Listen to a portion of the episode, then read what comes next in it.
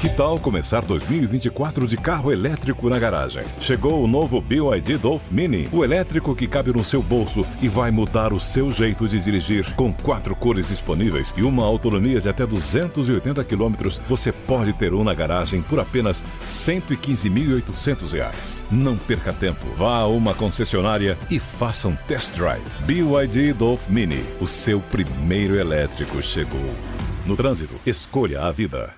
Hello, it is Ryan, and we could all use an extra bright spot in our day, couldn't we? Just to make up for things like sitting in traffic, doing the dishes, counting your steps, you know, all the mundane stuff. That is why I'm such a big fan of Chumba Casino. Chumba Casino has all your favorite social casino style games that you can play for free anytime, anywhere with daily bonuses. That should brighten your day a little. Actually, a lot. So sign up now at chumbacasino.com. That's chumbacasino.com. No purchase necessary. VGW Group. Void were prohibited by law. See terms and conditions. 18 plus. Introducing Wondersuite from Bluehost.com, the tool that makes WordPress wonderful for everyone.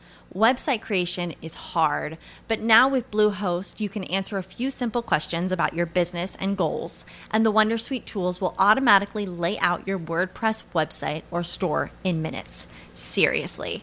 From there, you can customize your design, pick your brand colors, and add blocks. No custom theme or coding required.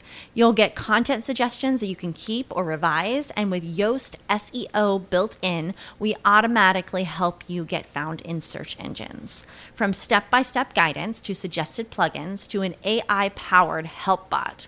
Our built in tools make WordPress wonderful for everyone. Whether you're a beginner or a pro, you can join over 2 million Bluehost users. Go to bluehost.com slash wondersuite. That's bluehost.com slash wondersuite. O agro, setor que movimenta a economia brasileira, gerando renda, emprego e oportunidades para toda a população. Hora H do Agro, com Kellen Severo. Oferecimento Consórcio Nacional Valtra. Planos de máquinas de alta performance. consórciovaltra.com.br. E rara. Cicobi, mais que uma escolha financeira. Abra sua conta. Olá, sejam muito bem-vindos ao Hora H do Agro, um programa onde discutimos e analisamos os temas que mais importam para o agronegócio brasileiro. Risco fiscal aumenta após Lula admitir que Brasil dificilmente vai cumprir a meta de déficit zero. A agro pode ser alvo do governo como fonte para mais impostos. E ainda, Argentina fica sem combustíveis nos postos há semanas do segundo turno eleitoral. A escassez acontece também em pleno plantio da safra de milho e girassol por lá. No Brasil, o preço do leite registra nova queda e no ano o recuo supera 30%. Você vai ver também uma entrevista com o ex-ministro e relator do Código Florestal, Aldo Rebelo, que vai lançar em 2024 um livro sobre o papel das ONGs no Brasil e na Amazônia. Em entrevista recente, ele afirmou que as organizações são nocivas e que algumas delas atuam como um governo paralelo. Tudo isso e muito mais a partir de agora, no Hora H do Agro, que já está no ar. A desconfiança do mercado com a falta de compromisso do governo com a meta fiscal aumentou desde que o presidente Lula admitiu que dificilmente o Brasil chegará à meta fiscal zero. Então eu acho que muitas vezes o mercado é ganancioso demais e fica cobrando uma meta que ele sabe que não vai ser cumprida. Sabe? Então, eu sei da disposição do Haddad, sei da vontade do Haddad, sei da minha disposição. Sabe, quero dizer para vocês que nós dificilmente chegaremos à meta zero. Questionado por jornalistas se vai manter ou não o compromisso de zerar o déficit no ano que vem, o ministro da Fazenda, Fernando Haddad, evitou responder. Se eu tiver que antecipar medidas que eu ia tomar em 2024, e a Casa Civil, e o presidente, e a coordenação de governo concordar, eu encaminho. É isso. Então, o, eu, o meu papel. O senhor está defendendo a meta zero. Querido, o meu papel é buscar o equilíbrio fiscal. Eu farei isso enquanto estiver no cargo. Ponto. Com a percepção de aumento do risco fiscal no Brasil, no dia em que Haddad deu essa entrevista aos jornalistas, o dólar subiu para R$ 5,05. Os juros longos, como para janeiro de 2025, também avançaram com máximas ao redor de 11,19%. A pergunta é: o agronegócio pode ser um dos alvos preferenciais para ajudar a pagar a conta do aumento do gasto público? Para tratar desta e outras questões, a gente vai receber ele que é economista-chefe da Federação da Agricultura do Rio Grande do Sul, Antônio da Luz. Seja muito bem-vindo à Jovem Pan News. Olá, Kellen, prazer estar contigo, com todos os o, nossa audiência aqui do, da Hora H do Agro, com a jo, Jovem Pan News. Muito obrigada a você por estar conosco e a pergunta é: a fala de Lula nesta semana aumenta a percepção de risco no mercado brasileiro, porque é um sinal de que falta compromisso desse governo com as contas públicas, ou seja, aumento dos gastos públicos é uma situação que pode avançar ainda mais daqui para frente da luz? Kellen, sim, infelizmente sim. A resposta é sim. Agora, dada a resposta, eu queria explicar um pouquinho esse contexto da, res, da resposta. Em primeiro lugar, quem criou o arcabouço fiscal foi este governo. E isto não tem nenhum ano. Nós tínhamos uma, uma, uma política fiscal baseada na lei do teto dos gastos, que foi uh, substituída por, esse, uh, por essa geringonça fiscal que nós cansamos de dizer que não iria funcionar, só que eu, sinceramente, eu achava que não ia funcionar lá daqui uns dois anos, daqui uns três anos. Não está funcionando no primeiro ano. Ou seja, o que demonstra que o governo não tem nenhuma responsabilidade fiscal. E quando o presidente Lula fala que o mercado é ganancioso, uh, Kellen, o mercado sou eu, o mercado é você, o mercado são todas as pessoas que estão nos assistindo. Somos nós, o povo, que, que fazemos transações todo santo dia, nós somos o mercado. Quando o governo ele, ele, ele diz: olha, quando o presidente da República, ah, o mercado é ganancioso, quer da gente o que a gente não pode cumprir. Quem pro trouxe a proposta fiscal não foi o mercado, foi o governo. Aliás, o mercado era contra essa regra fiscal e manifestou isso no câmbio, na, na, na bolsa e assim por diante. Um governo não pode gastar mais do que arrecada. Ponto. Não pode. Porque toda vez que um governo gasta mais do que arrecada, ele ou vai aumentar a carga tributária no curto prazo, ou ele vai aumentar a dívida, que vai fazer com que nós paguemos mais juros e vai ter que aumentar a carga tributária ali na frente. Ou seja, são duas coisas danosas. Então, quem é ganancioso é ele, ele, presidente da República, que quer, no período de mandato dele, gastar muito mais que arrecada e, e danem-se as gerações futuras. Danem-se se nós vamos ter que deslocar dinheiro da saúde, da educação, da segurança, da infraestrutura, dos investimentos ali na frente para pagar mais juros, porque ele quis gastar mais que arrecada. E o ministro Haddad, Kellen, sinceramente, eu, no lugar dele, pedi a demissão porque ele está desmoralizado. Porque quem trouxe o arcabouço fiscal foi ele. Quem se comprometeu com meta fiscal foi ele. E, aí, e, e as políticas fiscais não estão funcionando. Se não, vejamos. O, faz três meses, Kellen, três meses que o governo arrecada menos do que os iguais períodos do ano passado. Só que sem descontar a inflação. Se descontar a inflação, nós estamos arrecadando, arrecadando menos ainda. E o governo não para de aumentar imposto. Aumenta imposto, aumenta imposto, aumenta. Ah, imposto sobre isso. Ah, não, imposto sobre aquilo. E a, e a arrecadação diminuindo. Mas isso é uma coisa óbvia. Nós estamos com a economia absolutamente enfraquecida. Só o que está crescendo é o agro. Os outros setores, infelizmente, não estão crescendo. Estamos com a população endividada. Estamos com a população em níveis recordes de inadimplência. Como é que vai aumentar a carga tributária? Aí o governo aumenta a carga tributária, o que acontece? Diminui a arrecadação. Nós estamos com um déficit fiscal de janeiro a, a, a agosto de 106 bilhões de reais. Nós já estamos com déficit primário. Ou seja, o governo não faz nenhum esforço em cortar gastos. É só aumento de imposto, aumento de imposto, aumento de imposto, tentando aumentar a arrecadação, que não reage. A arrecadação vai cada vez mais enfraquecer, porque não é aumentando imposto que eu aumento a arrecadação e agora nós estamos perdidos do ponto de vista fiscal. Esta é a realidade, o Brasil não tem norte fiscal. O ministro fala uma coisa, o presidente fala outra, os números são estarrecedores da arrecadação e sim, é, acho que tem boas chances de, de sobrar para o agro, porque o governo, para variar, depois da reforma tributária sobre bens e serviços, o próximo passo é a sobre a renda.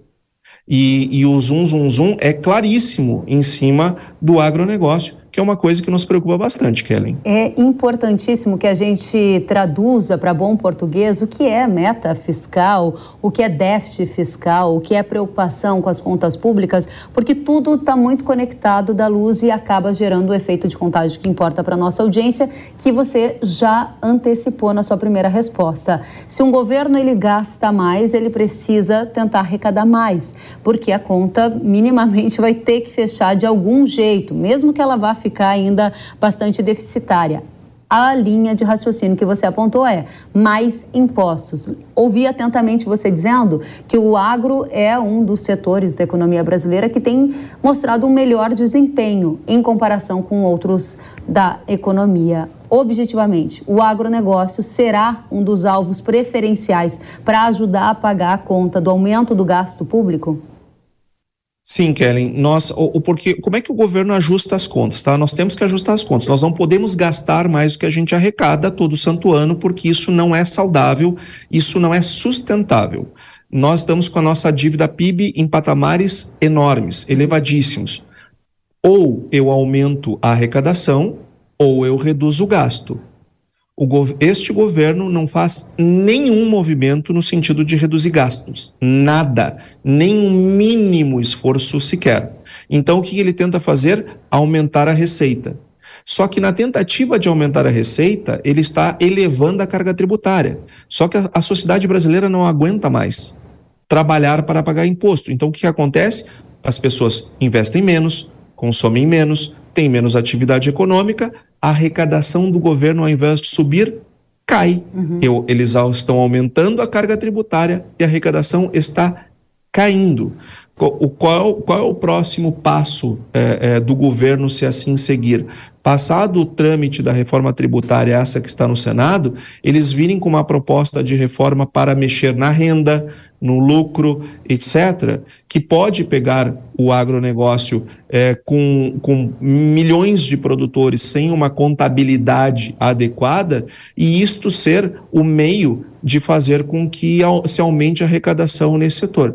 Nós estamos preocupados com a sanha desse governo sobre todos os setores. E o agronegócio, como tem crescido um pouco mais, tem grandes chances de ser o alvo preferencial, até porque o presidente tem dado N demonstrações de não ter nenhum tipo de preocupação com o agronegócio brasileiro e o seu papel lá fora. É, é, interessante que nesse contexto em que a gente vê uma diminuição da preocupação com o fiscal, se é que ela existiu em algum momento, mas agora o compromisso não está muito claro, né, que não há um compromisso nesse sentido dito pelo próprio presidente da República. O segundo aspecto é um é um governo mais gastador, com aumento do gasto público, aumenta o apetite por impostos. Eu lembro de uma vez ter lido que é a mesma premissa de que a gente não deve ir ao supermercado com fome. Objetivamente, a gente vê um Estado faminto discutindo uma reforma tributária. Um, esse é o meu primeiro ponto de preocupação. O papel do Congresso nesse momento de discussão de reforma tributária. Dois, você disse que depois dessa reforma que está no Senado, pode vir uma outra sobre renda, sobre lucro. Mas antes disso, pode vir algum tipo de taxa para exportação? A gente já viu o governo taxando exportação de petróleo. Vai taxar também exportação agrícola se precisar de mais dinheiro?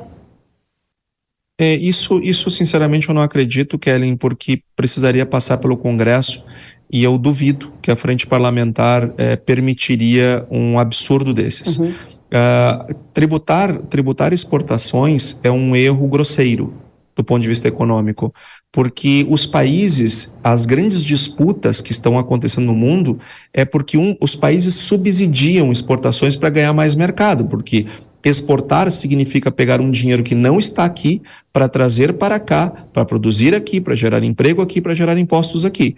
No momento que nós tributamos exportações, nós estamos prejudicando esse, é, é, esse caminho. Então, tirando a Argentina e mais um que outro país africano, ninguém faz isso. Né? Então, eu não acredito que o nosso Congresso ele, ele, ele viesse a permitir um, um absurdo desses. E se a reforma tributária for aprovada parecido com o texto que saiu da Câmara, que nessas alturas do campeonato já tenho dúvidas, nós estamos com as, a, a, as exportações blindadas, não para o agro, para qualquer tipo de exportação, porque não se tributa exportação, não se tributa a produção e não se tributa investimento. São três coisas que não se tributam num sistema tributário. Então, acredito que o governo ele deve vir com outras medidas. Por exemplo, essas operações da, da Receita Federal, elas não, não estão sendo feitas por acaso no campo. Quando o governo trouxe a, obriga a obrigatoriedade para quem tinha uma arrecadação superior a 4 milhões e 800 é, mil reais de, de trazer o livro Caixa Digital, isso não era por acaso. Essas questões de nós utilizarmos os investimentos para bater o resultado, isso a Receita está de olho faz horas. Estava só esperando um governo que tivesse sanha arrecadatória e ganância. Porque quem é ganancioso não é o mercado. Quem é ganancioso é o presidente da República, que quer tirar dinheiro da população para ele gastar no governo dele e seguir pagando aí todas essas mordomias que nós temos assistido, uh, uh, nós, nós contribuintes, pagar para o Estado brasileiro. Muito bem, Antônio da Luz está bastante claro e era isso que a gente queria esclarecer para a nossa audiência, se com essa clara demonstração de falta de compromisso com o fiscal pelo atual governo, haveria riscos adicionais para o agro como uma das fontes pagadoras de mais impostos. Você respondeu mais de uma vez e de diferentes formas que a resposta é sim. Muito obrigada por estar conosco. Volte mais vezes, é um prazer contar com você. Prazer é sempre meu, Kelly. Um abraço a todos. A você também, Antônio da Luz, economista-chefe da Farsul, a Federação da Agricultura do Rio Grande do Sul. A semana foi de dificuldade para os argentinos encontrarem combustíveis diante da escassez de gasolina e diesel nos postos. Vários dos postos de lá ficaram com filas quilométricas formadas por quem buscava combustível. Para quem nos assiste pela televisão, está muito claro o desafio que os argentinos passaram nesses últimos dias. Os postos que não tinham filas é porque estavam fechados sem estoque falta de dólares para as importações e políticas de congelamento de preços estão entre alguns dos motivos para explicar esse problema que o país enfrenta. Vai lembrar que essa situação acontece há poucas semanas do segundo turno das eleições presidenciais disputadas lá na Argentina pelo candidato do atual governo, Sérgio Massa, e também por Javier Milei, que é o candidato de direita que faz oposição ao Massa. Vai lembrar que neste momento a Argentina está em uma fase importante de plantio da safra, momento em que os agricultores utilizam combustível como diesel, por exemplo. No milho, o plantio está em 22%. Na safra de girassol, a semeadura está em 32,3%, segundo dados da Bolsa de Cereais de Buenos Aires. Os argentinos também estão realizando a colheita, outra operação que aumenta a demanda por diesel no campo. Colheita do trigo, que está em 6,8% da área até o momento, de acordo com dados da Bolsa de Cereais de lá. Quais são as lições que o Brasil pode aprender com a Argentina para evitar desabastecimento de combustíveis aqui também? Para responder essa e outras perguntas, a gente conversa agora com um comentarista da Jovem Pan News, Alan Gani. Alan, seja muito bem-vindo ao Hora H do Agro. Olá, Kellen, prazer falar contigo e com toda a audiência. É um tema difícil e a gente precisa da sua ajuda, né? A falta de combustível na Argentina é algo que acontece volta e meia, hein, Alan? Por que, afinal? Pois é, é, tem dois motivos principais. Existe um motivo da falta de dólares, então a Argentina depende da importação de combustíveis, não é completamente autossuficiente em derivados do petróleo, e para isso, para importar, você precisa de dólares o país vive uma escassez de dólares. Por que, que tem essa escassez de dólares na Argentina? É, você tem políticas, né, tanto do lado monetário, de taxa de juros, como uh, políticas fiscais que foram muito equivocadas. Então, isso afastou o investimento na Argentina. Então, outros países, empresários, investidores de outros países, eles não vão investir na Argentina porque eles acreditam que tem muito risco. Então, se eles não estão indo para a Argentina, né, e aí a, a moeda para as transações econômicas mundiais é o dólar. Então, não tem entrada de dólar por essa razão, pela razão dos investimentos. Muito risco na Argentina. Segundo ponto, né, para essa escassez de dólares, foi algo uh, mais pontual. A Argentina atravessou uma, um problema de safra né, agrícola devido a questões climáticas, isso penalizou muito as exportações. Então, exportando menos também entra menos dólares. Então, isso acabou prejudicando a importação dos combustíveis. Agora, não é só isso, não. E aí tem um problema que é recorrente, eu vejo que ele é muito mais estrutural, que é a política de congelamento de preços. Isto é um grave problema. Aliás, o Brasil passou por isso na década de 80. O preço alto, ele sinaliza a escassez. Quando a gente, governo, interfere na política de preço, ele congela o preço, ele tira todo o incentivo para o produtor, os empresários, a produzir. Você fala, bom, peraí, eu também tenho custos, né? Se meu preço está congelado, significa que a minha receita ela vai estar tá estagnada, ela vai estar tá congelada. Só que os meus custos são crescentes, até porque a Argentina vive um período de bastante inflação. Isso é uma lei da economia, né? Quanto maior o preço, maior a disposição para vender e para produzir. É o que a gente fala lá da curva de oferta, tecnicamente falando, ela positivamente inclinada. A demanda é o contrário, né? Quanto maior o preço, menos você quer consumir. E o equilíbrio dá no né, na intersecção aí das curvas. Então, o ponto é, se eu congelei o preço, eu diminuí, cara, essa disposição uhum. a produzir. Por que, que eu vou ter incentivo para produzir se o preço está congelado? Se eu vou ganhar menos, se a receita está congelada? Eu estou na lógica do empresário. Isso vale não só para combustíveis, isso vale para absolutamente tudo. Interessante. E meu custo está tá crescente. O que, que eu vou fazer? Eu vou produzir. É? Eu não vou produzir, porque não é porque o empresário tem mau coração é porque ele age racionalmente. Ele tem custos também, ele precisa manter minimamente a margem dele. Agora, Aí Alan... o que, que eu gero com essa interferência do governo? Eu gero um problema de desincentivo para produzir. Esse é o grave problema da Argentina e o Brasil passou por isso na década de 80. É, e essa é uma das essas questões que você coloca muito bem explicadas aqui, ajudam a gente a entender com profundidade por que essa cena lamentável, né, de filas e filas e falta de combustíveis lá na Argentina. A minha segunda pergunta para você, Alan, é como isso impacta o cenário de disputa eleitoral por lá. Afinal de contas, a gente está com um candidato governista que está enfrentando essa situação às vésperas do segundo turno com um candidato de direita, Milley, que promete uma revolução do ponto de vista de economia por lá, né? Olha, eu acho que isso, sem sombra de dúvidas, acaba favorecendo o Milley, porque, querendo ou não, o ministro atual da Economia, da Fazenda, é o Sérgio Massa. Então, não dá para dissociar o que está acontecendo na Argentina né, com o Sérgio Massa. Ele vai alegar, mas eu entrei é, no, no, governo, não, mas ele já está um certo tempo, entrei depois, não, mas ele já está um certo tempo é, no governo e ele não tem adotado nenhuma política diferente dos seus antecessores. É a mesma fórmula do fracasso: congelamento de preços, taxas de juros artificialmente baixas que não condiz com a inflação do país, para combater a inflação do país, é, excesso de gasto público. Então, tudo isso levou é, é, é, há uma crise de combustíveis num, num, país que tem, que, tem, que tem petróleo, né? Olha que loucura.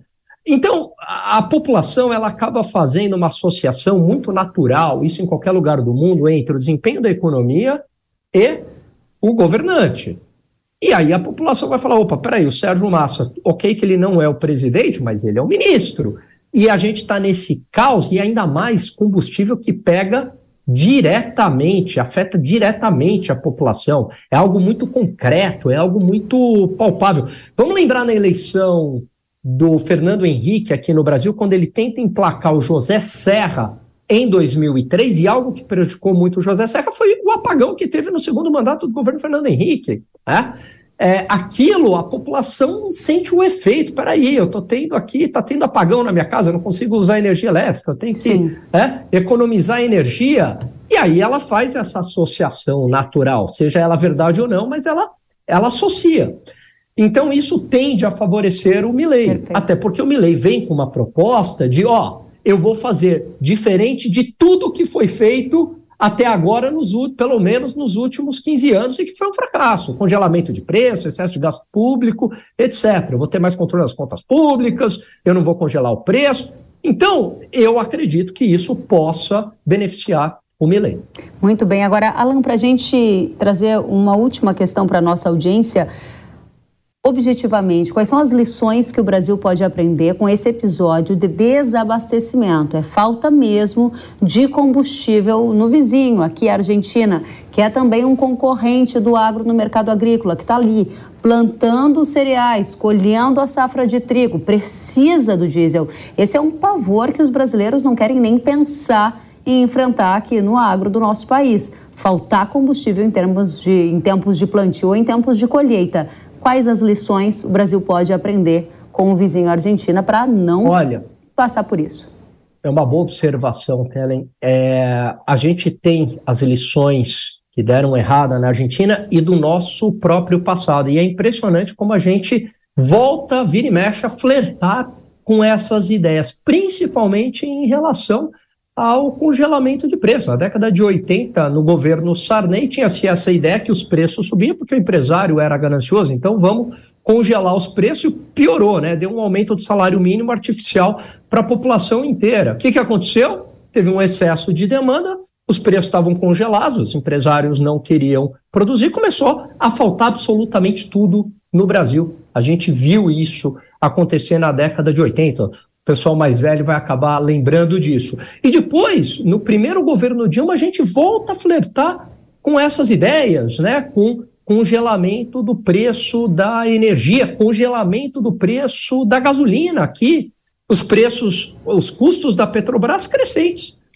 A, gaso, a receita estagnada, quase quebrou a Petrobras, afastou o investimento estrangeiro e, no final das contas, a realidade se impõe a Petrobras teve que reajustar o preço, só que daí não é paulatinamente, é de uma vez só, então a população vai acabar sendo ainda mais penalizada. E recentemente a gente percebe também algumas ideias de interferência de preço, vamos tentar controlar a taxa de juros na canetada, como se isso funcionasse. Não, o preço é uma resultante de mercado. É? É, o preço tem um nível de equilíbrio. Eu não consigo é, controlar o preço é, na, na canetada. Se eu fizer isso, alguma coisa vai vazar. Então, controle de preço não funciona e nunca funcionou em nenhum lugar do mundo. É isso que a gente tem que tirar uh, da lição aí do que está acontecendo com a Argentina. E, claro, outro, outro ponto essencial, rapidamente, o controle das contas públicas. Isso é primordial para trazer o investimento privado para o país de volta, redução da taxa de juros e a gente ter um crescimento sustentado do PIB. É bom que a gente aprenda e não passe por situações semelhantes a essa aqui. O agro do Brasil não merece, assim como imagino o agro da Argentina também não. Alan, muito obrigada pela sua presença conosco. Volte mais vezes ao Hora H do Agro. Eu que agradeço, um grande abraço a todos. Até a próxima. Alan Gani, que é comentarista aqui da Jovem Pan News. Aqui no Brasil, a Associação Brasileira dos Importadores de Combustíveis atualizou os dados e revelou que a janela de importação do diesel está fechada há 168 dias. Uma janela de importação fechada significa que os preços do combustível no mercado interno estão mais baixos do que no mercado externo. Segundo a Abicom, a defasagem média, ou seja, a diferença entre o preço para importação do diesel no mercado interno, está em média de 9 centavos, ou seja, há essa diferença no momento. No caso da gasolina, a janela de importação está fechada há 16 dias, com defasagem média de 4 centavos.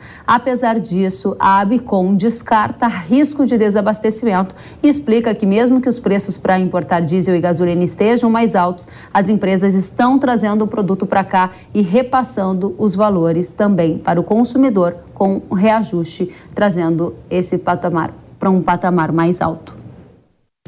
Vai lembrar que o diesel é um dos principais insumos usados dentro das propriedades rurais nesta época do ano, em que os agricultores estão realizando o plantio da safra de verão, por exemplo. De acordo com a Conab, que é a Companhia Nacional de Abastecimento, a semeadura da soja está em 40% neste momento, contra 47,6% no mesmo período do ano passado. Para quem nos acompanha pela TV, é possível ver nesta tela o avanço do plantio por cada estado do país. Notamos que Mato Grosso está com 70,9% da semeadura concluída, seguido por São Paulo e Paraná, com 58%. No caso do milho verão, o plantio no Brasil está em 37,2%, contra 39,8% do ano anterior. O estado mais avançado é o Paraná, com 91% semeado, seguido por Santa Catarina, com 81%, e o Rio Grande do Sul, com 79% do plantio do milho verão já encerrado.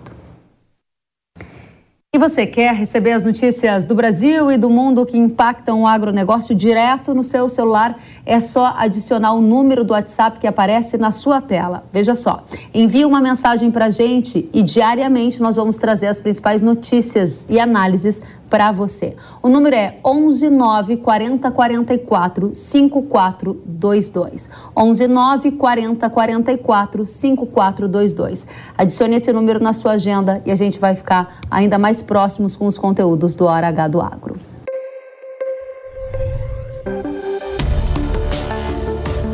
O agro, setor que movimenta a economia brasileira, gerando renda, emprego e oportunidades para toda a população. Hora H do Agro, com Kellen Severo.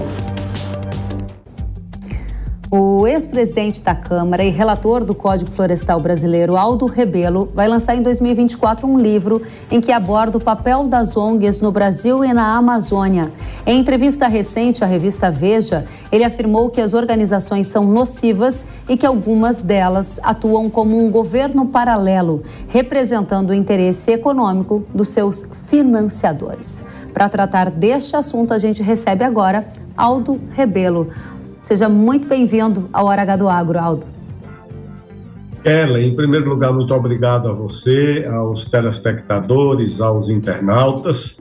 Eu passei esse ano, nos primeiros meses, quatro meses na Amazônia, exatamente para preparar esse livro que me foi encomendado por uma editora do Rio de Janeiro e que traça uma, uma história da Amazônia nos últimos 500 anos e atualiza os desafios da Amazônia brasileira. E o que vi, sinceramente, é muito preocupante.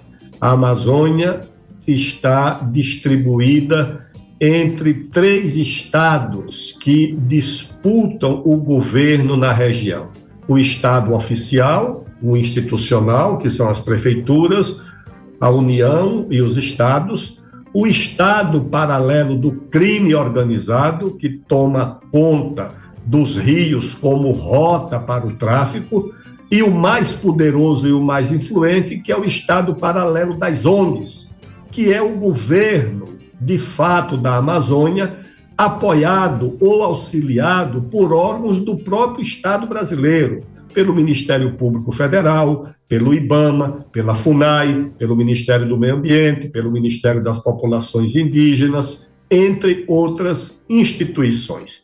E o Brasil tem, na verdade, a sua soberania reduzida ou partilhada com essas organizações não governamentais financiadas do exterior e que estão na Amazônia, não em busca do nosso bem, o que seria muito desejável, estão na Amazônia, como diria o sábio padre Antônio Vieira, Kelly, em busca dos nossos bens, do tesouro que é a fronteira mineral da Amazônia, a fronteira agrícola, a fronteira da biodiversidade. E é isso que eu estou denunciando no livro que será publicado no começo do próximo ano.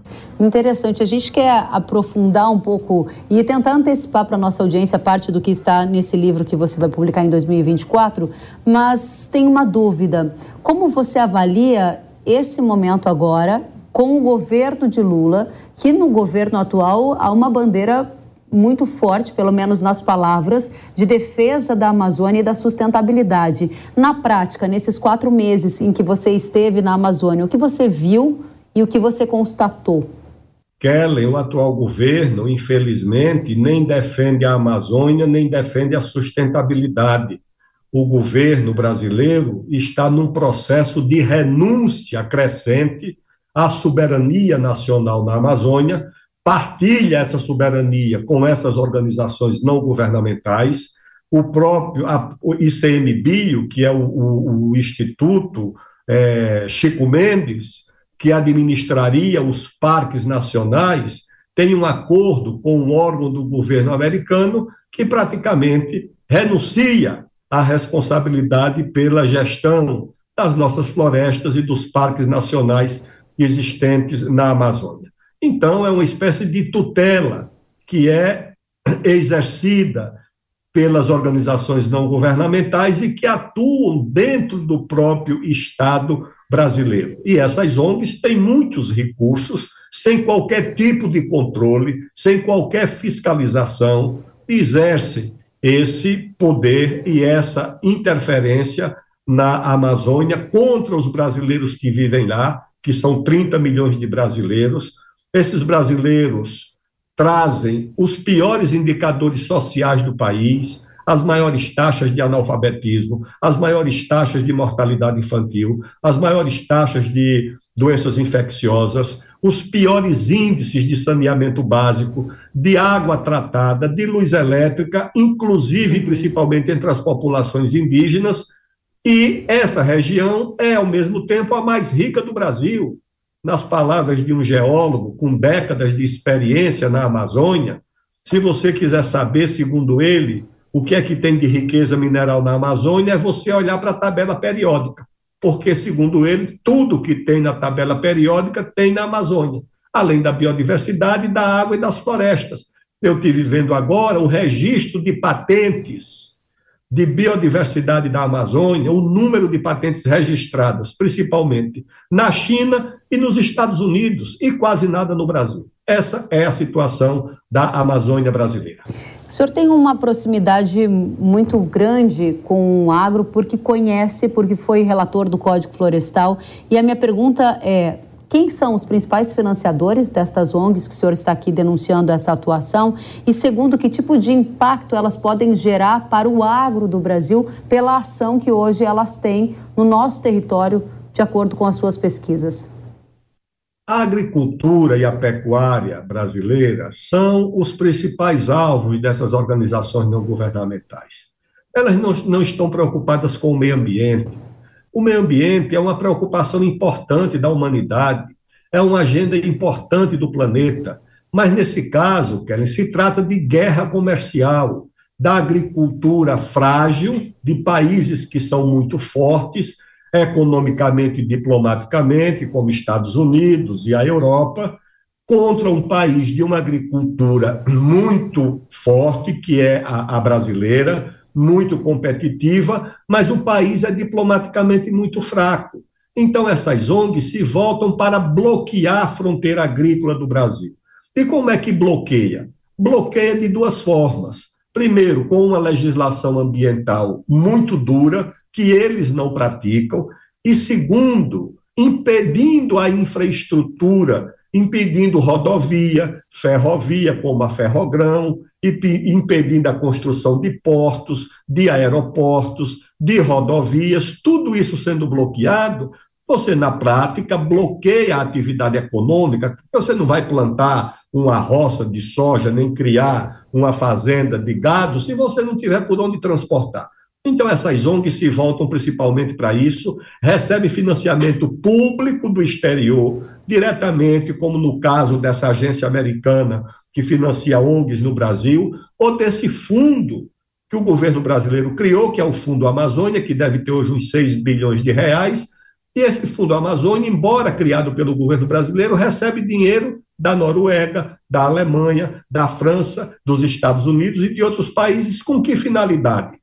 para resolver o problema de saneamento da Amazônia, para resolver o problema de água tratada da Amazônia, não, para financiar essa agenda das ONGs que hoje tem mais recursos, em alguns casos, do que o próprio Estado brasileiro. O senhor disse que um dos efeitos colaterais que o agro pode sentir da atuação dessas ONGs no país é uma dificuldade no avanço das fronteiras agrícolas.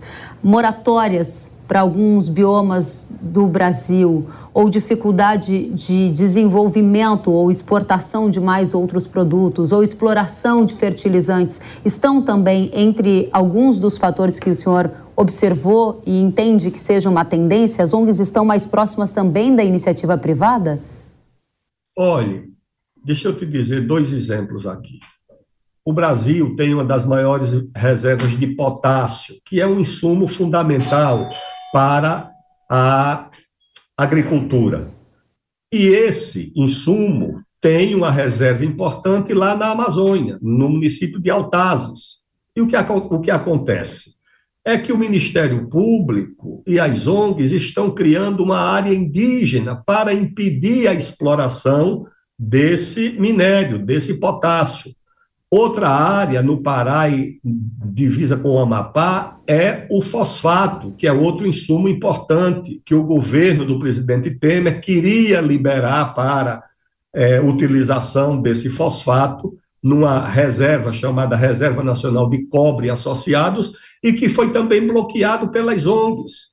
Você tem o caso da Ferrogrão, que iria transportar nossa safra de grãos do Cerrado, do Centro-Oeste, para o porto de Miritituba, lá no Rio Tapajós, que foi bloqueada por uma ação de uma ONG acolhida pelo Ministério Público e pelo Supremo Tribunal Federal.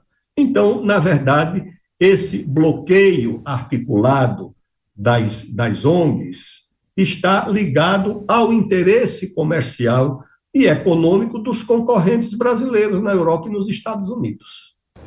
Por que o senhor é uma das únicas vozes que vem a público denunciar essa atuação das ONGs, na sua opinião?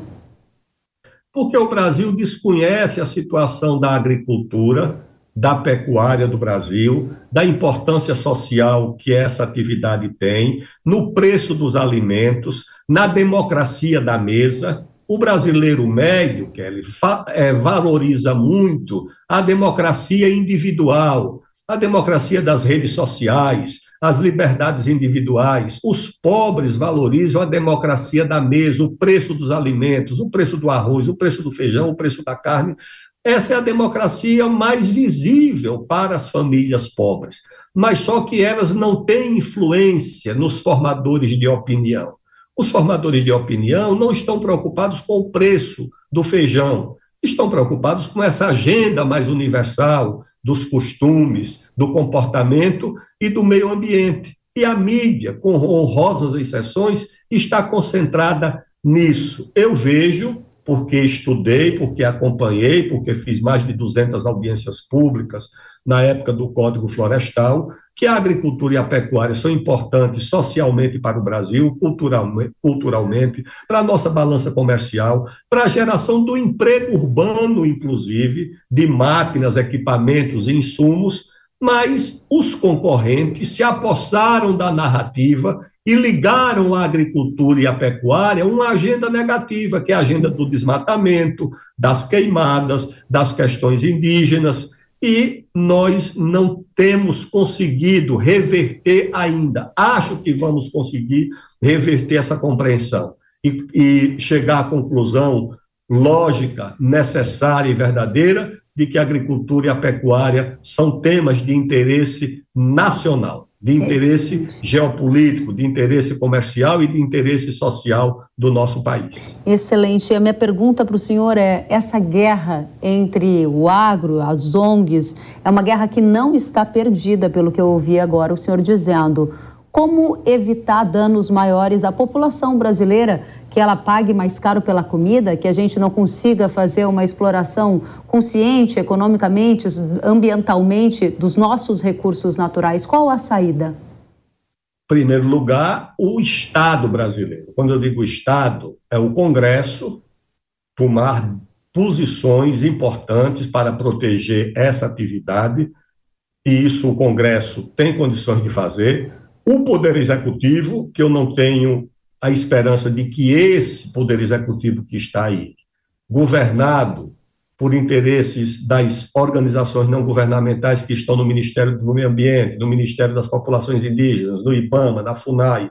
Esse governo não vai se interessar por essa agenda. Também não vai ter muita força para fazer o mal, mas não fará o bem em nenhuma hipótese. O Poder Judiciário, o Supremo Tribunal Federal, precisa compreender que a, essa atividade é de interesse da população e do país, e a imprensa, a mídia. Essa mídia que tem um comportamento, como te disse, com honrosas exceções, é exatamente de hostilidade à agricultura e à pecuária. E procurar também a sociedade, a própria população, que essa tem capacidade de entender o quanto a agricultura e a pecuária são importantes para essa democracia que eu já me referi, que é a democracia da mesa, a democracia que se faz necessária três vezes por dia para todos os brasileiros, sem exceção. É verdade. Agora, nesse contexto em que o senhor está aqui chamando a atenção para a importância da comida barata, da comida farta na mesa dos brasileiros, e em que está também denunciando a ação das ONGs como hoje um desafio para o desenvolvimento do Brasil na sua potência máxima. E coloca ainda o atual governo como um governo que está sendo conivente com essa ação de um poder paralelo na Amazônia, aqui nas suas palavras. É isso que a gente vai encontrar no seu livro? Eu entendo que muitas pessoas que estão lhe ouvindo vão querer ler depois de ouvir essa entrevista. Conte pra gente se já tem data de publicação, qual o título e como a gente faz para ter mais detalhes sobre essa pesquisa profunda que está fazendo sobre a atuação das organizações não governamentais aqui no nosso país. O livro terá como título Amazônia, o, a, o Armadilha de Tordesilhas, 500 anos de cobiça internacional ou seja, há 500 anos a Amazônia é cobiçada e disputada. Ali você tem a Guiana Francesa, que era a pretensão dos franceses de dominar a Amazônia. Você tem a Guiana Inglesa, que era a pretensão dos ingleses. Você tem o Suriname, que é a antiga Guiana Holandesa. Você tem os países de língua espanhola. Todos esses impérios coloniais queriam a Amazônia. Portugal foi mais eficiente, dominou a foz do rio. Quem domina a foz do rio, domina e governa o rio. Portugal fez alianças com os indígenas, com as missões religiosas e conseguiu nos deixar, quando eu digo nos deixar, é deixar para o Brasil esse colosso e essa riqueza que é a Amazônia. Eu vou contar essa história desses 500 anos por episódios e personagens e vou tratar do desafio da atualidade, da Amazônia como uma fronteira agrícola promissora, a maior fronteira agrícola do mundo, segundo a ONU, a maior fronteira mineral do mundo, com reservas de todo tipo de minério que você pode imaginar, a maior fronteira de biodiversidade do mundo, a maior reserva de água doce do mundo e a maior reserva de floresta tropical do mundo. Esses cinco fatores tornam a Amazônia muito importante. E uma coisa, é que no ano passado, se você for fazer um balanço do que o mundo produziu e fabricou, ah, bilhões de celulares, centenas de milhões de televisores, dezenas de milhões de automóveis. O que o mundo não conseguiu fabricar foi um hectare de terra, nem uma mina de nada.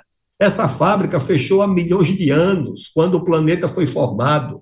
E isso é um patrimônio que quem tem, tem e ninguém terá mais, porque não se fabrica nem área agrícola e nem depósitos minerais. O Brasil foi aquinhoado pela natureza e pelo destino de ter hoje a maior fronteira agrícola do mundo e a maior fronteira mineral do mundo.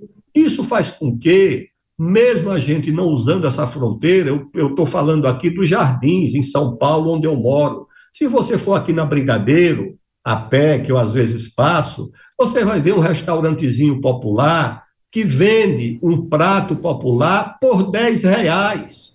Ou seja, por dois dólares. Com dois dólares na Europa, você não toma um cafezinho, você não toma uma água mineral. Aqui na Brigadeiro Luiz Antônio, você toma, toma uma refeição completa, com proteína, com carne, com, com feijão, com arroz, com farinha, com tudo isso. Isso é possível por quê? Porque tem uma atividade que assegura que essa alimentação seja acessível por esse preço. Então, em resumo, o meu livro vai contar essa história da Amazônia e tratar dos desafios da Amazônia como a grande promessa de transformar o Brasil num país próspero, num país desenvolvido, num país justo, de melhorar a vida dos amazônidas e o excedente ajudar a melhorar a vida de todos os brasileiros. Porque o ouro, petróleo, o ferro, manganês, cassiterita, é, fosfato, o potássio, tudo que tem na Amazônia dá para fazer o bem-estar dos 30 milhões de brasileiros que vivem lá e dos outros 180 milhões de brasileiros que vivem fora da nossa Amazônia. É realmente interessantíssimo. Gostaria de recebê-lo aqui novamente para a gente falar do seu livro assim que ele for lançado e levar essa mensagem, essa pesquisa, esse estudo e todos os seus anos né, de vida pública e conhecimento da nossa economia. Aldo Rebelo, que já foi ministro, que já foi presidente da Câmara, que já foi relator do Código Florestal, é jornalista e está aqui antecipando para a audiência do Hora H do Agro parte do conteúdo que a gente vai encontrar no livro que será lançado em 2024. Aguardaremos você em 2024 com o lançamento dessa obra que nos traz grande interesse. Obrigada pela companhia e volte sempre. Muito obrigado, Kelly. Até breve. Até breve. Tchau, tchau. A gente troca de assunto agora para falar do preço do leite pago ao produtor rural, que registrou a quinta queda seguida. Dados do CPEA, que é o Centro de Estudos Avançados em Economia Aplicada, revelam que em setembro o valor médio no Brasil foi de R$ 2,05, uma queda de 9% em relação a agosto. Veja que o preço de setembro é o menor dos últimos três anos. Na comparação anual, o produtor de leite está recebendo 31,5% menos do que no mesmo período de 2022. Indo um pouquinho mais fundo nesses dados, o CPE indica que o estado que atualmente tem o menor preço pago ao produtor é o de Santa Catarina e também o estado do Rio Grande do Sul, com uma média de R$ 1,92 por litro. Seguido por Goiás, com o litro do leite a R$ 1,99 na média. O aumento da disponibilidade interna devido ao avanço da captação nacional, o consumo interno cambaleante e as importações aquecidas são alguns dos motivos que explicam essa situação. No caso das importações, o CPI afirma que de janeiro a setembro de 2023, as importações pelo Brasil somam 1,6 bilhão de litros em equivalente leite, quase o dobro do volume registrado no mesmo período do ano passado. Ou seja, as indústrias estão optando por trazer o produto de fora do que comprar aqui dos produtores locais. Vale lembrar que nos últimos meses o governo federal anunciou algumas medidas para tentar socorrer o setor leiteiro. Entre essas medidas estão o aumento do imposto de importação para três produtos lácteos, a compra de 200 milhões de reais de leite em pó pela Conab e benefício fiscal a indústrias cadastradas no leite mais saudável. Será que há um sinal de melhora no horizonte? A gente vai conversar com o técnico da Comissão de Pecuária de Leite da CNA, Guilherme Dias. Guilherme, seja muito bem-vindo ao Hora H do Agro. Tem luz no fim desse túnel, um túnel de crise para o setor de leite? Olá, Kellen, é um prazer estar participando aqui você do programa. E sim, né, nós estamos riscando fósforo para que o governo sim coloque esse, esse fósforo na lamparina, né, buscando essa luz no fim do túnel. Nós realizamos com capitaneados aí pela Frente Parlamentar em apoio ao produtor de leite. Ontem, aqui em Brasília, no Salão Negro da Câmara dos Deputados, o segundo encontro dos produtores brasileiros de leite, justamente para expor a crise pela qual passa o setor para o Poder Executivo para que a gente possa aí sugerir medidas para atenuar os impactos dessa crise. Né? Como você muito bem colocou, os preços do leite são os menores nos últimos três anos, ao passo em que os custos, apesar de já terem arrefecido um pouco, ainda se encontram em patamares elevados. Né? É, você fala do governo como um braço para tentar socorrer a atividade leiteira, que vive uma das piores crises da história essa única alternativa passa pelo governo? Recentemente a gente noticiou aqui que algumas entidades esperavam subsídios aos produtores de leite. Houve algum avanço nessa direção? Ou avanços para inibir a importação do leite que está entrando de forma muito competitiva e detonando parte da produção local? Exato, né? Vale lembrar que é um dos maiores volumes já internalizados pelo Brasil nos primeiros nove meses de um ano. As projeções aqui da CNA indicam que o mês de outubro deve totalizar cerca de 200 milhões de litros equivalente leite aqui pelo, pelo Brasil.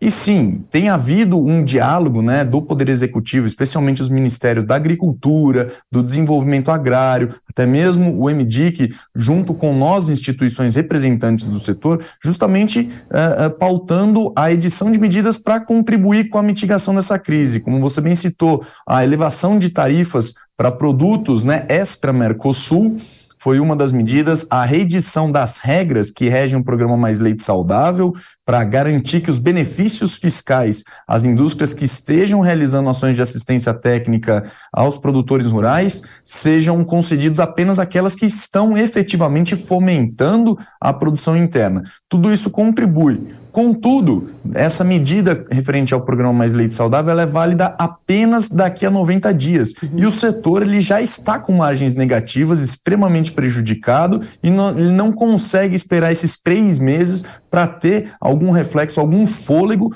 para conseguir honrar com seus compromissos financeiros e manter os investimentos na manutenção ou na expansão da atividade.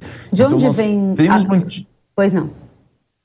Não, então nós temos mantido esse diálogo, uhum. tam, temos proposto medidas ao governo, justamente porque os problemas hoje que nós estamos enfrentando são diretamente oriundos do Mercosul, que fornecem aí cerca de 98% desse volume de leite que a gente tem internalizado. E esses países gozam aí de tarifa zero para essa internalização e o maior contribuinte com esse volume de leite é a Argentina, que vem aplicando aí pesados subsídios à produção, que isso acaba por distorcer o mercado e trazer artificialidade para o comércio internacional. Ou seja, o que você está dizendo para a gente é que precisa da mão do governo, principalmente por conta dessa questão do Mercosul, mas há também uma grande desconfiança de alguma medida efetiva para barrar a entrada desse produto por tom da questão de livre mercado dentro dentro desse bloco econômico. A minha pergunta para você é: estamos no fim do poço ou sem essas medidas por parte do governo federal, a gente vai ver mais produtores deixando a atividade e o preço do leite caindo ainda mais?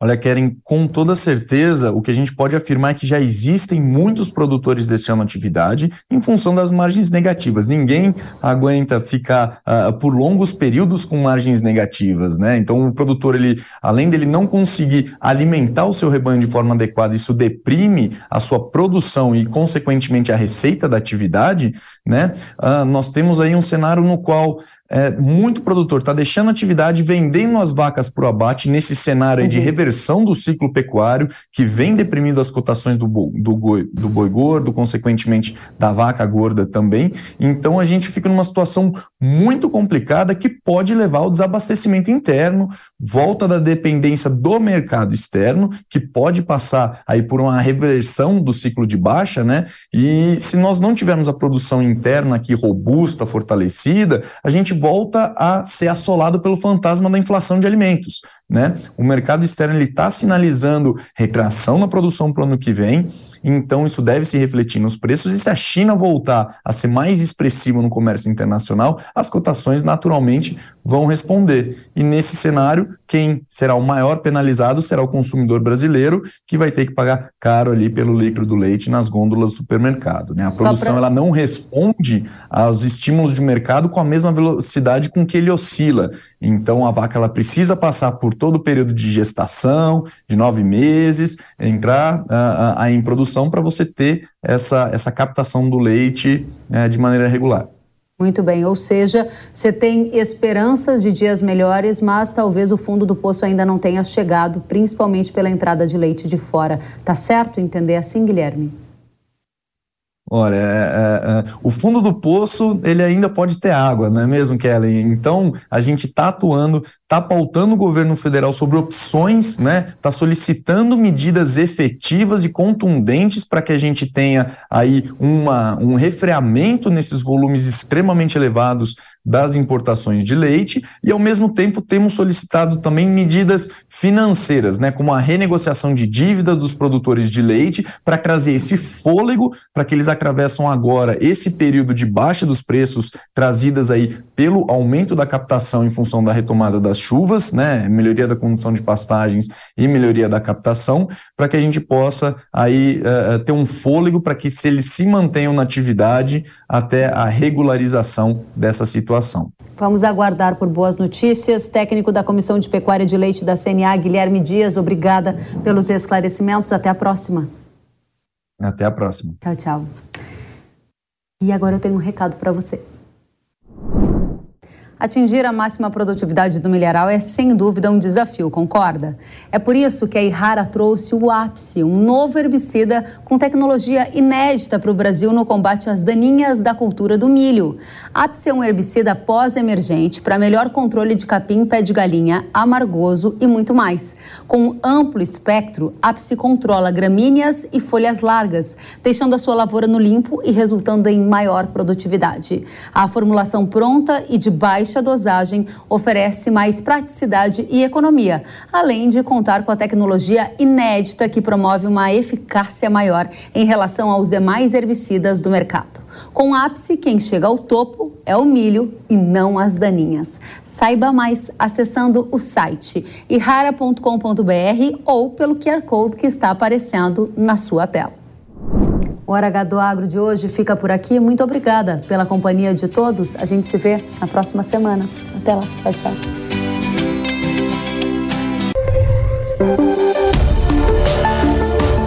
O agro, setor que movimenta a economia brasileira, gerando renda, emprego e oportunidades para toda a população.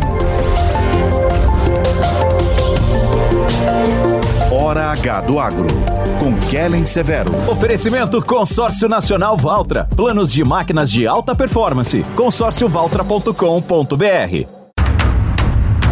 E rara. Cicobi, mais que uma escolha financeira. Abra sua conta. Realização Jovem Pan News. It's time for today's Lucky Land horoscope with Victoria Cash. Life's gotten mundane, so shake up the daily routine and be adventurous with a trip to Lucky Land. You know what they say your chance to win starts with a spin. So go to luckylandslots.com to play over 100 social casino style games for free for your chance to redeem some serious prizes. Get lucky today at luckylandslots.com. Available to players in the U.S., excluding Washington and Michigan. No purchase necessary. VGW Group, void where prohibited by law. 18 plus terms and conditions apply. It's time for today's Lucky Land horoscope with Victoria Cash. Life's gotten mundane, so shake up the daily routine and be adventurous with a trip to Lucky Land. You know what they say your chance to win starts with a spin. So go to luckylandslots.com to play over 100 social casino style games for free for your chance to redeem some serious prizes. Get lucky today at LuckyLandSlots.com. Available to players in the U.S., excluding Washington and Michigan. No purchase necessary. VGW Group. Void where prohibited by law. 18 plus. Terms and conditions apply.